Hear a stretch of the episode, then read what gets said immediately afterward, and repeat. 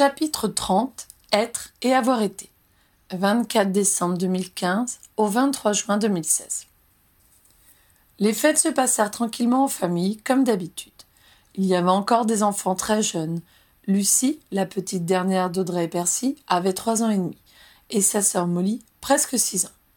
Pour leur bénéfice, Charlie, le seul des frères Weasley resté célibataire et sans enfant, reconnu du moins, comme le disait Ron, jouait toujours le rôle du Père Noël. Hugo, Lily Roxane, sept ans, et Louis, Albus, Rose et James, neuf et dix ans, s'amusèrent à en accréditer l'existence en racontant des anecdotes farfelues aux deux Benjamin. Frédéric et Dominique les écoutaient d'un air supérieur du haut de leurs douze ans. Victoire et Teddy, quinze et dix-sept ans, étaient passés dans le camp des adultes, celui qui achète les cadeaux et décore la maison pour faire vivre la magie de Noël. Pour une raison que Harry ne s'expliquait pas, la chanteuse et son chaudron plein de passion étaient devenus une coutume à Noël pour les sorciers britanniques, tout comme le discours de la reine l'était pour les moldus. Un quart d'heure avant minuit, Molly commença à regarder en direction du poste de radio. C'est à ce moment qu'Hermione demanda l'attention de l'assistance. Vous nous préparez un petit troisième, qui George? Tu te présentes pour être le prochain ministre de la magie tenta de deviner Charlie. Tu divorces? Fit mine de s'inquiéter son mari. Ron, on ne plaisante pas avec ça, s'offusqua Molly. Hermione sourit au facétieux frère et annonça J'ai fait passer une motion importante au Mago, juste avant la levée de la session de cette année. Et sur quoi portait ton texte? demanda Bill. Sur la classification des créatures magiques. Celle de 1811 se fit préciser Ginny qui, avec l'élaboration de son musée, avait acquis de solides bases en histoire. C'est cela. Harry siffla tout bas, tandis que Percy indiquait pour son épouse Cette classification, adoptée sous l'impulsion du ministre Grogan Stump, a réparti les créatures entre les êtres, les animaux et les esprits. Elle, les esprits? interrompit Audrey. La catégorie des esprits a été créée pour les fantômes qui ont demandé un régime spécial refusant d'être assimilé aux êtres, car on ne peut pas être et avoir été, précisa Percy, qui devait être l'un des rares élèves à ne pas dormir pendant les cours d'histoire de la magie. Ce qui compte le plus, c'est la différence entre les êtres et les animaux. Les êtres sont protégés par nos lois et, en théorie, peuvent même participer à leur élaboration. Mais les centaures n'en font pas partie, se souvint Harry, dont la précédente enquête avait ravivé ses connaissances sur le sujet. C'est exact. Les centaures, tout comme les êtres de l'eau, demandèrent finalement à en être exclus, préférant s'organiser indépendamment des sorciers plutôt que de se retrouver assimilés aux harpies et aux vampires, expliqua Percy. Mais grâce à Harry, les choses ont changé, fit Hermione ramenant l'attention de l'assistante sur elle. Hein? Qu'est-ce que j'ai encore fait? s'étonna l'interpellé. Tu as créé une situation favorable. Ah bon? Tout à fait. Et grâce à laquelle Sturgis et moi avons pu convaincre à Curley que c'était le moment de régulariser la situation. Le ministre a admis que la communauté a plutôt bien réagi quand des sorciers ont été condamnés pour avoir tué une centauresse. Il n'y avait donc pas de risque politique pour lui. Par ailleurs, les centaures ont pu mesurer notre bonne foi à leur égard et n'ignorent pas que tu avais résolu l'enquête grâce à une harpie. Cela les a mis dans des dispositions favorables pour accepter d'intégrer la catégorie des êtres. Au fait, Harry, tu savais que Ban a été mis en minorité et que c'est désormais Firenze qui est le chef du clan des centaures? J'ignorais, reconnu Harry, surpris et ravi par la nouvelle. Tant mieux pour lui. C'est bien pour nous, non? Très bien. Tu penses que je l'ai fait remarquer à Curley J'espère qu'il te fera davantage confiance la prochaine fois. Donc, ta motion a changé les centaures de catégorie, Hermione. C'est ça vérifia Charlie. Oui, et celle des êtres de l'eau aussi. Des émissaires leur ont été envoyés. Leurs excellentes relations avec Albus Dumbledore ont sans doute joué dans leur décision. Tu as fait tout ça toute seule demanda Fleur impressionnée. Non, bien entendu. Déjà, vous savez que Estia Jones a pris sa retraite J'ai entendu, fit Harry. Elle a été remplacée par Twong Tugwood, qui était son second. Tu as travaillé avec lui? Comment est-il? Pour commencer, ce n'est pas juste une question d'âge si Estia est partie. C'est parce qu'elle s'est opposée à Curley, qui a enfin compris que régulariser nos relations avec les créatures était une bonne chose pour la sécurité à long terme des sorciers. Il lui a donné le choix entre la démission et le renvoi. Elle a choisi l'option la moins déshonorante. Je ne pensais pas que cela avait été aussi houleux, s'étonna Percy. Ackerley a fait un très joli discours pour son dernier conseil de département. Ackerley n'est pas du genre à humilier les autres. Il ne se fait pas d'ennemis mortels quand il peut l'éviter, commenta Hermione. Quoi qu'il en soit, c'est Tucoud qui a mené les négociations avec chacun de ces deux peuples. Sturgis et moi avons simplement écrit le texte qui formalise l'acceptation des centaures et êtres de l'eau à appartenir à la catégorie des êtres. Nous l'avons ensuite soumis au Mago pour ratification. Donc c'est maintenant officiel, conclut Ginny. Tout à fait, et ce n'est pas tout. Nous en avons profité pour ajouter une proposition qui mettra fin à une anomalie qui perdure depuis un siècle. Le fait que les loups-garous soient ballottés entre le service des animaux et celui des êtres. Comment ça, sans qui t'ait dit, qui restait de plus en plus avec les adultes pendant les réunions familiales? Eh bien, si le bureau d'assistance sociale aux loups-garous est rattaché au service des êtres, le registre des loups-garous et l'unité de capture des loups-garous dépendent du service des animaux, le renseigne Hermione. Le registre des loups-garous s'étonna Molly. Mais je croyais qu'il n'avait plus l'obligation de s'y inscrire. C'est toi qui as fait passer ça, Hermione. C'est vrai, mais le registre existe toujours, et ceux qui avaient fait la démarche avant la nouvelle réglementation peuvent être retrouvés. Il restait donc un maillon qui avait résisté à nos efforts. Cette fois-ci, c'est terminé. La rupture est consommée entre le service des animaux et les loups-garous, ce qui supprime de facto le registre des loups-garous et l'unité de capture. Bravo, Hermione s'exclama Fleur. Et maintenant, qui s'occupera des loups-garous qui ne prennent pas leurs potions et qui blessent ou tuent quelqu'un s'ils ne dépendent plus du département des créatures magiques s'inquiéta Angelina. Hermione sourit en regardant alternativement Angelina et Harry. Quoi? s'exclama le commandant des aurores en réalisant qu'on venait d'étendre son domaine de compétence. Euh, tu as bien fait, Hermione, assura-t-il, bien qu'il ne fût pas ravi de cette nouvelle responsabilité. Et les elfes? demanda brusquement Bill. L'aîné des Weasley n'était pas le membre de la famille le plus engagé dans la libération des elfes de maison, mais il en avait deux enterrés dans son jardin, se souvint Harry. Les elfes libres sont des êtres, et ceux qui sont encore en esclavage des créatures, répondit la juriste d'un ton pincé. Nous avons envisagé de supprimer le registre des elfes également, mais nous avons considéré que le nombre d'elfes possédés par des sorciers ne peut que diminuer, et avons décidé d'attendre qu'ils se vident de façon naturelle. Mais les membres du Magun Mago n'ont rien vu venir douta Arthur? Bien sûr que si.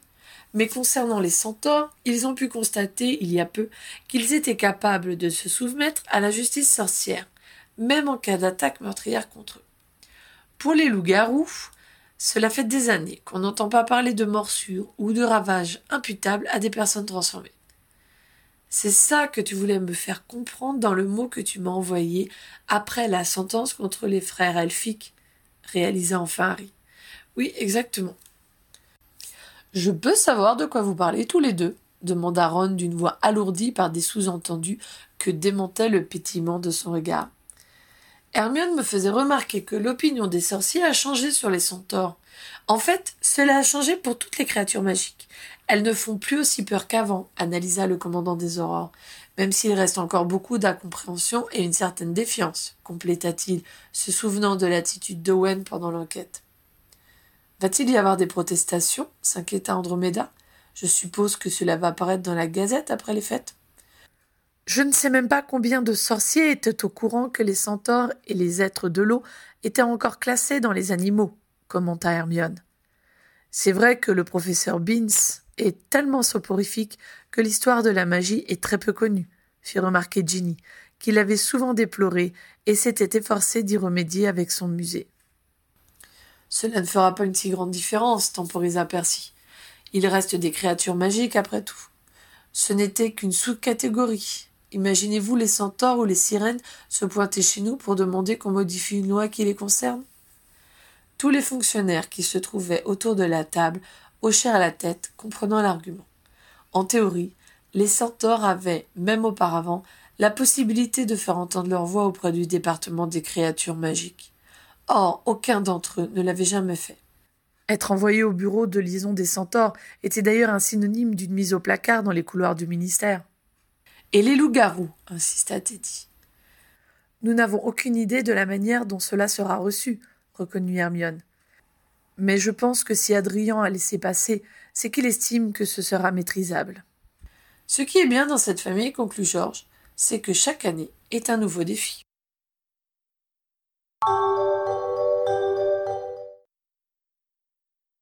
Finalement, les réactions furent très limitées. La Gazette fournit l'information sur la modification du statut des centaures, êtres de loup et loups-garous de manière relativement neutre. Elle évoqua cependant la possibilité que les équidés aient négocié cette avancée de leurs droits en compensation de la violation du traité dont les frères elfiques s'étaient rendus coupables. Magie, qui dit chez Tradition, fit paraître un article qui s'insurgeait contre cette terrible décision passée en catimini qui met les sorciers en danger. Lee et Padma, dans leur supplément du mercredi, produisirent des statistiques qui démontraient que les affaires criminelles et délictuelles dont les loups-garous étaient les auteurs avaient chuté vertigineusement depuis qu'ils pouvaient se procurer la potion Tulou améliorée et qu'ils trouvaient plus facilement du travail. Globalement, les sorciers réagirent assez peu. Les traités avec les centaures et avec les buveurs de sang restaient en vigueur, et la régularisation des loups-garous était entrée dans les mœurs. Il y eut un rassemblement après au lard, devant le sentier menant à la forêt, où furent scandés des slogans hostiles aux créatures magiques. Mais personne n'eut la mauvaise idée de s'enfoncer sous ces arbres pour injurier directement les centaures. Visiblement, les harpies eurent la sagesse de ne pas utiliser le passage pendant les trois heures que dura l'incident, ce qui évita l'intervention de la police magique et des employés du département des créatures qui surveillaient la situation. Au mois de mars, Sturgis Podmore prit sa retraite et Hermione fut nommée à sa place à la tête du département de la justice. Cela faisait neuf ans qu'elle avait quitté le département des créatures magiques et toute la famille avait pensé qu'elle monterait en grade plus rapidement. Mais Hermione n'était pas intéressée par les titres et avait préféré privilégier ses objectifs plutôt que sa carrière. Alors que Sturgis était prêt à lui laisser la place depuis plusieurs années, elle avait objecté qu'elle n'aurait plus le temps de terminer sa revue complète des lois sorcières si elle avait tout le département à gérer. Patiemment, au cours des années, elle avait expurgé la législation de ses éléments les plus rétrogrades et réécrit plus clairement les textes redondants ou contradictoires qui s'étaient empilés dans l'appareil législatif. Grâce à elle, les règles qui régissaient les sorciers, leurs biens, leurs contrats et leurs relations avec les moldus étaient devenues plus accessibles et moins ambiguës. Harry savait qu'elle aurait aimé revoir de la même manière les liens juridiques qui unissaient les sorciers et les créatures magiques, mais ces textes étaient hors de sa juridiction. En modifiant les termes de la classification des créatures, Hermione avait été aussi loin qu'elle le pouvait. Il semblait bien que Good, avec qui elle avait veillé à avoir de bonnes relations, soit beaucoup plus souple que ne l'avait été Estia Jones. Il s'était impliqué de manière constructive dans le changement de statut des êtres aquatiques et des centaures. Il était manifestement convaincu qu'alléger les contraintes imposées aux créatures ne mettait pas les sorciers en danger. Il reste encore à compiler notre jurisprudence, confia Hermione à Harry quand il la félicita pour tout ce qu'elle avait accompli. Mais là, je passe la main. Le juge Wigglesworth, qui a pris sa retraite depuis l'année dernière, a accepté de présider un groupe de travail composé de juges et d'avocats dont l'objectif sera de rassembler les décisions par thème et de rédiger des commentaires. Nous allons avoir le système juridique le plus moderne de tout le monde sorcier, se félicita Ginny. Oh non, les Français ont un appareil législatif beaucoup plus construit et hiérarchisé que le nôtre, affirma Hermione. La Sorbonne y veille depuis des siècles. Fleur approuva de la tête et développa. Les Moldus nous ont même copiés au XIXe siècle, en résumant toutes leurs lois dans trois codes, précisa-t-elle. Il paraît que maintenant ils en ont une dizaine et que cela ne leur suffit toujours pas. Mais du côté sorcier, nous avons su rester raisonnables. Et que va être ton nouveau chantier maintenant que tu es chef de département? Questionna Bill. Je n'ai encore rien prévu. Je pense que veiller à ce que tous les services marchent normalement et conformément à la loi est déjà un travail à plein temps. Eh ben, on n'a pas intérêt à foirer nos dossiers, fit remarquer Harry à l'attention d'Angelina. Les aurores dépendent du département de la justice magique? interrogea Audrey. Non, nous sommes directement sous l'autorité du ministre, explique Harry. Mais les dossiers passent sous la responsabilité du service de la justice magique quand ils quittent le nôtre pour être soumis au magistrat. Les policiers, par contre, sont sous l'autorité d'Hermione. La justice a en réalité peu de possibilités d'intervenir dans leur fonctionnement, tempéra immédiatement la nouvelle chef, comme si elle craignait qu'Audrey soit choquée par la confusion des pouvoirs exécutifs et judiciaires. C'est le ministre qui nomme le commandant de la police. Nous n'intervenons que sur le budget. C'est un moyen de pression assez efficace, jugea Audrey. C'est bien vrai, confirme Marie, qui se souvenait de la manière dont Ackerley le lui avait rappelé quelques mois auparavant. En cas de désaccord, le ministre peut intervenir en tant qu'arbitre, précisa Percy. En tout cas, nous savons qu'Hermione fera merveille, que la justice n'a qu'à bien se tenir, coupa Ron avec fierté. À la demande de Molly, Arthur alla chercher une bouteille de champagne à la cave, et ils burent à la santé d'Hermione et de la justice magique.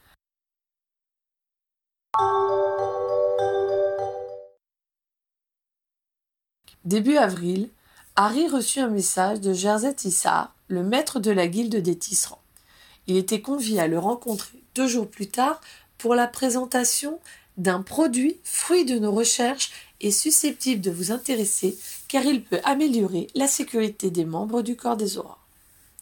Harry se demanda un moment pourquoi cela lui rappelait quelque chose, avant de se souvenir du chercheur qui se faisait ramener des toiles d'acromantule par les harpies. Selon Ron, la guilde des tisserands étudiait les propriétés de ces fils en espérant mettre sur le marché un nouveau type de tissu. Il se demanda si Tiern Watchover, dont les services avaient enquêté sur le sujet, avait reçu la même invitation. Après réflexion et discussion avec son adjoint, il décida de ne pas en parler à son homologue de la police magique, du moins dans un premier temps. Attends de voir ce que te propose Tissard, avait conseillé Stanislas. Le jour dit, Harry se présenta à la maison des tisserands, là où se réunissaient les membres de la guilde. Jersey Tissard vint lui-même à sa rencontre et l'introduisit dans son bureau. S'y trouvait déjà Tiern Watchover. Les deux hommes se saluèrent avec un sourire ironique, amusés de constater qu'ils avaient tous les deux choisi de ne pas communiquer sur cette invitation. Les deux visiteurs se virent offrir des rafraîchissements, puis le maître de guilde entra dans le vif du sujet. Comme aucun de vous ne l'ignore, nous étudions depuis plusieurs mois le fil d'acromantule.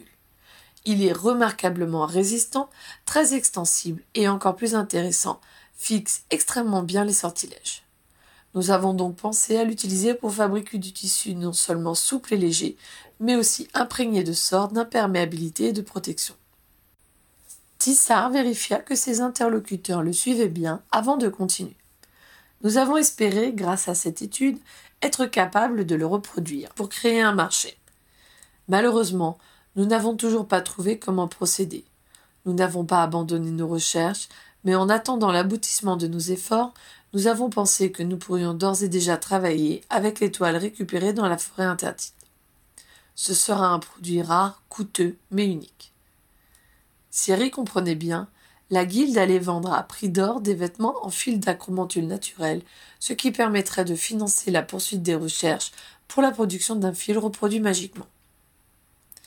Mais une fois que le fil pourra être fabriqué, remarqua Watchover, qui avait dû suivre la même pensée que Harry, vos produits uniques ne le seront plus, et vos acquéreurs privilégiés auront l'impression de s'être procuré très cher une faveur bien éphémère.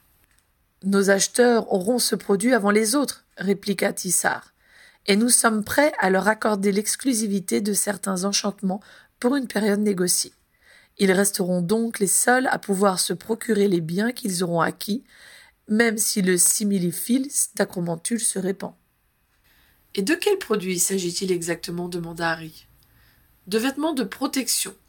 Nous avons réussi à les enchanter pour qu'ils résistent aux sorts agressifs communs, comme le stupéfixe, mais aussi à certains sorts noirs, comme le sectum sempra.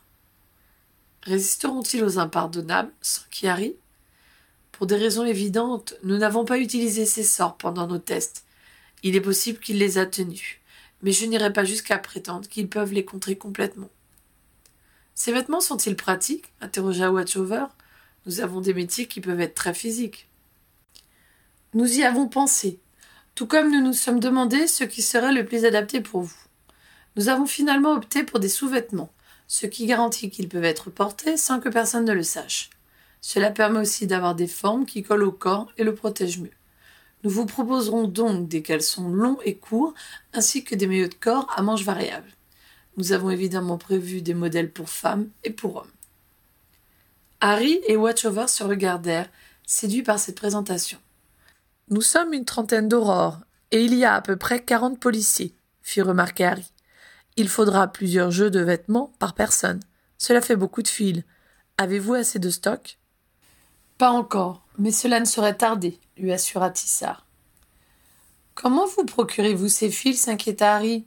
Toujours en donnant de l'argent aux harpies Il est vrai, monsieur Potter, que vous êtes connu pour votre implication dans les bonnes relations entre les sorciers et les créatures magiques, commenta le maître de guilde. Sachez donc que nous avons pris contact avec le département de contrôle et de régulation des créatures magiques, et qu'ils se sont montrés très inquiets à l'idée que des sorciers tentent de pénétrer dans la forêt interdite par appât du gain. Nous nous sommes donc engagés à n'acheter ce fil qu'aux créatures pensantes qui y demeurent, c'est-à-dire les buveurs de sang et les centaures, et de refuser catégoriquement de traiter avec les sorciers, qu'ils soient récoltants ou intermédiaires. Il y aura un prix fixe établi à la toise par le département pour éviter toute dérive ou spéculation. Nous ne voulons encourager personne à entrer en conflit avec les acromontules ou à trop s'aventurer sur leur territoire. Twong Tugoud songe même à établir des quotas, soupira Tissard d'un ton désapprobateur. Je vois que votre projet est bien engagé, commenta Harry. Effectivement, mais vous êtes les premiers à qui nous faisons une proposition. Nous ne doutons pas cependant que d'autres personnes soient très intéressées par ce que nous pouvons leur offrir. Ce privilège et cette exclusivité ont un prix, traduisit Watchower. Le prix qui est à la hauteur du produit, n'en doutez pas, assura le tisserand, sans vouloir cependant révéler ses tarifs à ce stade. L'heure suivante fut réservée à la démonstration. Les commandants furent présentés au directeur de recherche qui leur donna des précisions techniques et s'offrit comme cobaye pour que l'aurore et le policier puissent tester sur lui les sorts les plus courants que leurs équipes devaient encaisser. Ce n'est qu'ensuite que Tissard accepta d'avancer ses prix. Environ cent galions par vêtement. Harry et Watchover, après avoir fait un peu de calcul mental, échangèrent un regard. Équiper tout leur effectif reviendrait plus ou moins à l'équivalent de leur budget annuel. Vous surestimez la générosité du ministère, résuma Harry à l'intention du maître de guide. Je suis certain que vous saurez convaincre le ministre de l'avantage que cela peut avoir pour vous. Un aurore ou un policier immobilisé coûte cher aussi. Harry évalua ses chances au regard de ce qu'il avait obtenu les années précédentes et finit par indiquer. À mon avis, on nous octroiera au mieux deux cents galions supplémentaires chacun. Que pouvez-vous nous proposer pour cela? Au bout de deux heures de discussion, ils décidèrent qu'il serait plus pratique d'avoir des vêtements qui pouvaient se partager entre collègues. Ils demandèrent donc des capuches, tuniques et vestes qu'ils pourraient dissimuler sous une cape. Ils se contenteraient de peu d'articles au début, les réservant aux brigades partant pour un assaut. Deux conditions furent établies. La guilde devait proposer aux aurores et aux policiers les mêmes articles et leur garantir les mêmes prix. Par ailleurs, les sorts de protection contre les attaques les plus offensives devaient leur être réservés pour cinq ans. Au-delà, cette exclusivité devrait être renégociée. De leur côté, les policiers et aurores devraient si possible garder le secret sur l'existence de leur protection particulière, mais surtout sur le détail des sortilèges dont elles prémunissaient. Cela nous évitera d'avoir trop de pression pour vendre à d'autres ce que nous nous sommes engagés à vous réserver, justifia Tissard. Il fallut ensuite plusieurs semaines avant de signer le contrat définitif et commencer à recevoir les premiers vêtements. Harry et Watchover exigèrent d'autres tests qui mirent du temps à être mis en place. On ne lance pas un feu démon dans un coin de la boue. Il y eut aussi de difficiles négociations avec Ackerley pour obtenir les fonds. Les commandants demandèrent ensuite à leurs meilleurs duellistes d'essayer les prototypes lors de batailles simulées. Des ajustements furent requis tant pour s'adapter aux postures des combattants que pour mieux les protéger. Au bout d'un mois, l'information arriva jusqu'à Ron. Il paraît que tu fais affaire avec les tisserands interpella-t-il Harry. Il paraît, répondit celui-ci, n'ayant pas l'intention de révéler le secret de ses discussions. Dis-moi la vérité, le pria Ron. On a raté un marché super lucratif. Pour le moment, c'est surtout un marché de luxe, consentait à lui indiquer Harry. Mais le potentiel est énorme. Ah, mais pourquoi je n'y ai pas pensé? Je parie qu'aucun d'entre eux n'a été dans le nid de ces bestioles, alors que moi, si. Comment ont-ils fait? Peut-être n'avaient-ils pas de phobie envers les arachnides proposa Harry. C'est ça, moque-toi de moi. J'espère qu'il y aura suffisamment de personnes de bon sens pour refuser de porter de la bave d'araignée. Excellent contre-argument de vente, convint Harry en riant.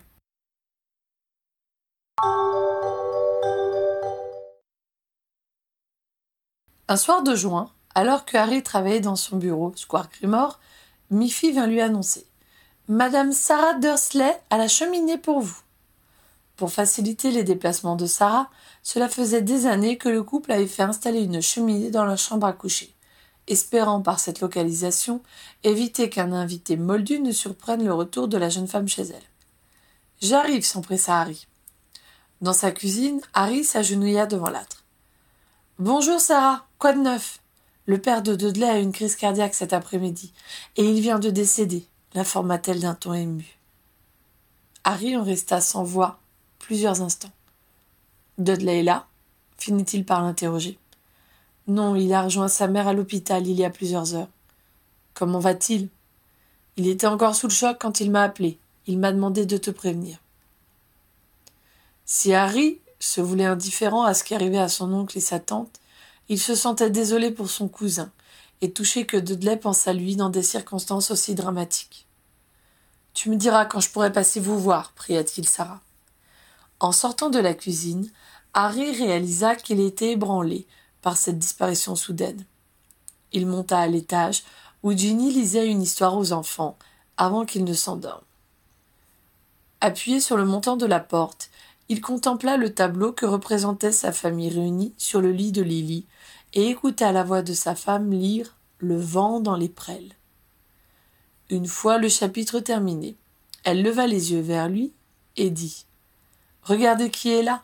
Papa attend d'avoir son bisou. Une fois qu'il fut redescendu au rez-de-chaussée, Harry suivit Ginny dans le salon. Tu as fini de travailler, sans qui Ginny? Non, mais j'ai eu Sarah à la cheminée. Mon oncle est mort d'une crise cardiaque.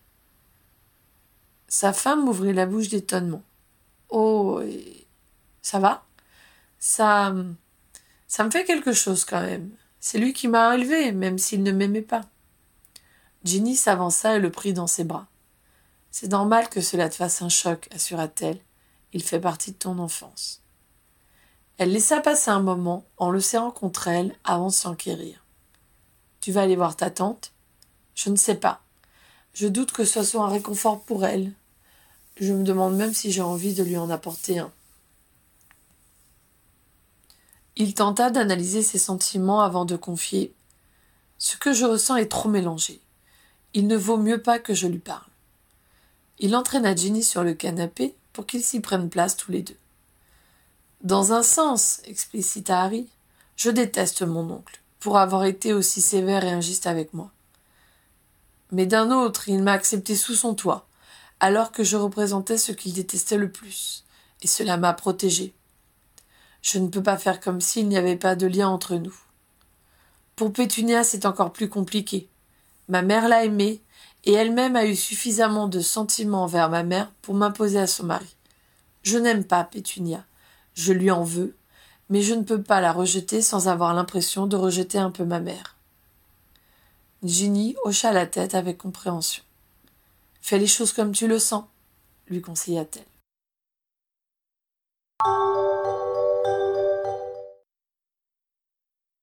Ce ne fut que deux jours plus tard que Sarah passa au QG des aurores. Tu peux venir voir Dot ce soir si tu es libre, proposa-t-elle. Il est rentré à la maison et sa mère est à Private Drive avec sa belle-sœur Marge. Je peux arriver en cheminée? Bien entendu, je vais la débloquer pour toi. Harry s'était demandé ce qu'il allait dire à son cousin, mais quand il posa les yeux sur lui, il comprit qu'il n'y avait qu'une seule chose à faire.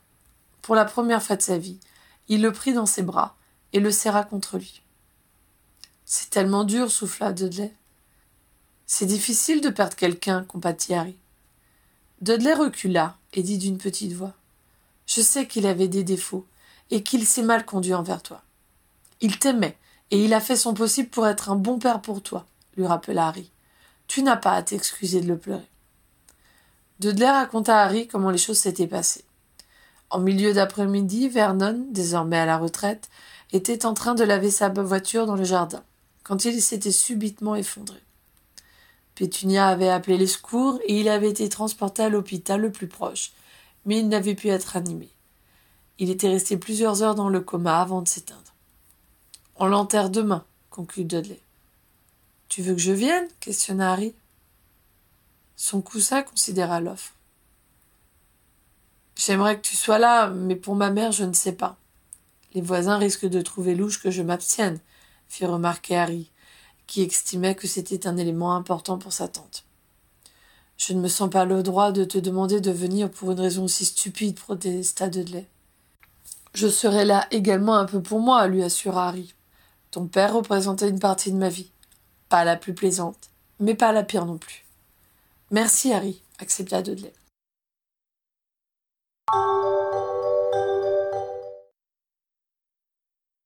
Vernon devait être inhumé dans le même cimetière que l'avait été Mrs. Figg. Harry put donc y transplaner directement en visualisant la tombe qui se trouvait à côté de celle de son ancienne voisine. Pour être certain de ne pas être surpris par un moldu, il se blottit sous sa cape d'invisibilité avec Jenny, qui avait décidé de l'accompagner. À leur arrivée, il n'y avait personne en vue. Ils purent se rendre visibles et se recueillir à la mémoire de la craque-molle avant d'attendre le fourgon mortuaire à l'entrée du cimetière. La plupart des voisins de Dursley s'y trouvaient déjà. Nous pensions que vous étiez avec Pétunia et Dudley pour la levée du corps, insinua Mrs. Polkis, preuve que le cancanage avait de beaux jours devant lui à Private Drive. Je ne supporte pas ce genre de choses, justifia adroitement Ginny. Ils n'eurent pas longtemps à attendre. La voiture des pompes funèbres qui transportait Vernon arriva avec la ponctualité légendaire dont il avait toujours fait preuve de son vivant. En voyant Pétunia, le visage figé, soutenu par Dudley et la tante Marge, Harry ne put s'empêcher de la plaindre. Ce fut une cérémonie très convenable, ni trop longue, ni trop courte. Peut-être Marge manqua-t-elle de retenue dans l'expression de sa douleur fraternelle, mais Pétunia montra beaucoup de dignité et accueillit les témoignages de sympathie de l'assistance avec ce qu'il fallait de reconnaissance attristée. Quand Harry se retrouva devant la sœur de Vernon, il ne dit mot. Il réagit d'un regard froid à son Oh, tu es là, toi méprisant, et se décala pour se positionner devant sa tante. Je ne pensais pas que tu viendrais, dit Pétunia en se penchant pour une parodie de baiser. Ses lèvres restèrent soigneusement à plusieurs centimètres de la joue d'Harry, qui ne fit rien pour se rapprocher. Dudley m'a prévenu, répondit-il simplement. Il ne parla pas à son cousin, mais le serra affectueusement contre lui, avant d'embrasser la joue de Sarah. Tu as préféré ne pas amener Marcus? demanda Jenny à celle-ci. C'est une source de tracas de moins pour ma belle-mère, chuchota Sarah. Et puis il est un peu jeune. Nous reviendrons demain pour qu'il voie sa grand-mère, et nous lui montrerons la tombe s'il le souhaite. Harry dut convenir que ce n'était pas le jour pour prendre le risque d'un accident de magie incontrôlé. Cela fut étrange pour Harry de se retrouver dans le salon de son ancienne maison, non pas en catimidie, comme le jour où il était venu récupérer sa malle des années auparavant, mais officiellement invité. Très rapidement, il se mit à faire le service. Quinze ans avaient passé, mais il retrouva facilement ses marques, aidant à trouver un grand plat pour la tarte amenée par une voisine, dénichant le stock de jus de fruits dans le garde-manger, puis lavant les verres quand il n'y en eut plus de disponibles. C'était la première fois que Ginny mettait les pieds dans cette demeure. Il la vit contempler la décoration du salon d'un œil horrifié. Il est vrai que le goût des Dursley en matière d'ameublement était sujet à caution. Avant d'ouvrir le placard de l'escalier et en évaluer la surface d'un air pincé. Après avoir demandé où se trouvait la salle de bain, elle s'absenta longtemps à l'étage. Il aurait pu parier qu'elle était en train de profiter de la situation pour inspecter toutes les chambres. Il espéra qu'elle garderait son calme en voyant les barreaux à la fenêtre de la pièce qui servait désormais de salon de couture à sa tante. Elle ne fit aucune réflexion en descendant, se contentant de prendre un torchon et essuyer les verres qu'il venait de rincer dans l'évier. Peu à peu, les invités rentrèrent chez eux. Pétunia se permit enfin de s'effondrer dans un fauteuil, et sa belle-sœur lui mit d'office entre les mains une tasse de thé dans laquelle elle avait versé une bonne lampée de brandy. Sous le regard des deux molosses de Marge qui s'étaient installés sur le canapé après le départ des voisins, Harry et Ginny aidèrent Dudley et Sarah à ranger le salon et la cuisine. Enfin, ils s'apprêtèrent à s'en aller à leur tour. Pendant qu'ils passaient leur manteau, Marge recomptait ostensiblement l'argenterie. Elle avait contemplé Harry d'un air tellement suspicieux quand il l'avait déposé sur la table après l'avoir lavé qu'il était évident que ce n'était pas l'indélicatesse des voisins qu'elle craignait. Elle se montrait par contre totalement indifférente au regard désolé de Dudley, interloqué de Sarah et furibond de Ginny. Marge a raison, pensa Harry avec dérision. Après tout, mes parents étaient des chômeurs alcooliques et j'ai dû être envoyé dans une maison de redressement. Pétunia, le regard dans le vide, ne semblait se rendre compte de rien. Au revoir, tante Pétunia, fit Harry en se plantant devant elle. Au revoir, répondit-elle d'une voix lointaine sans paraître le voir. Jenny lui adressa un signe de tête assez raide, et ils se dirigèrent vers le vestibule. Merci d'être venu, fit Pétunia, alors qu'ils atteignaient la porte d'entrée. Harry marqua un temps d'arrêt, puis, sans se retourner, tira le battant et sortit avec Ginny. Ils marchèrent un moment en silence dans la rue. On ne peut pas transplaner, finit par demander Ginny. Il fait presque nuit, il n'y a personne. Tu plaisantes, tous les voisins sont en train de nous épier derrière leurs rideaux. La détrompa Harry. J'allais dire quelle maison. Mais c'est tout le quartier qu'il faudrait rayer de la carte, marmonna Ginny. Certaines familles sorcières ne valent pas mieux, lui rappela Harry. Ça n'excuse rien. Mais je suppose que tu n'as pas envie d'en débattre retorqua son épouse. Harry la prit par l'épaule, la serra affectueusement contre lui, avant de la faire bifurquer dans une ruelle au mur aveugle pour qu'il puisse regagner le monde sorcier.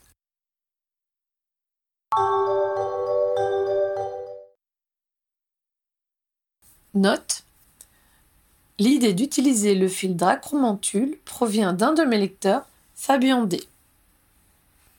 Le vent dans les prêles Hommage au classique anglo-saxon de fantaisie enfantine, Le vent dans les saules, de Kenneth Graham, qui raconte la charmante et extravagante histoire de Monsieur Taupe, de Monsieur Rat et de l'insupportable Monsieur Crapaud. J.K. Rowling a raconté qu'elle a découvert ce livre à quatre ans et que c'était le premier à l'avoir inspiré.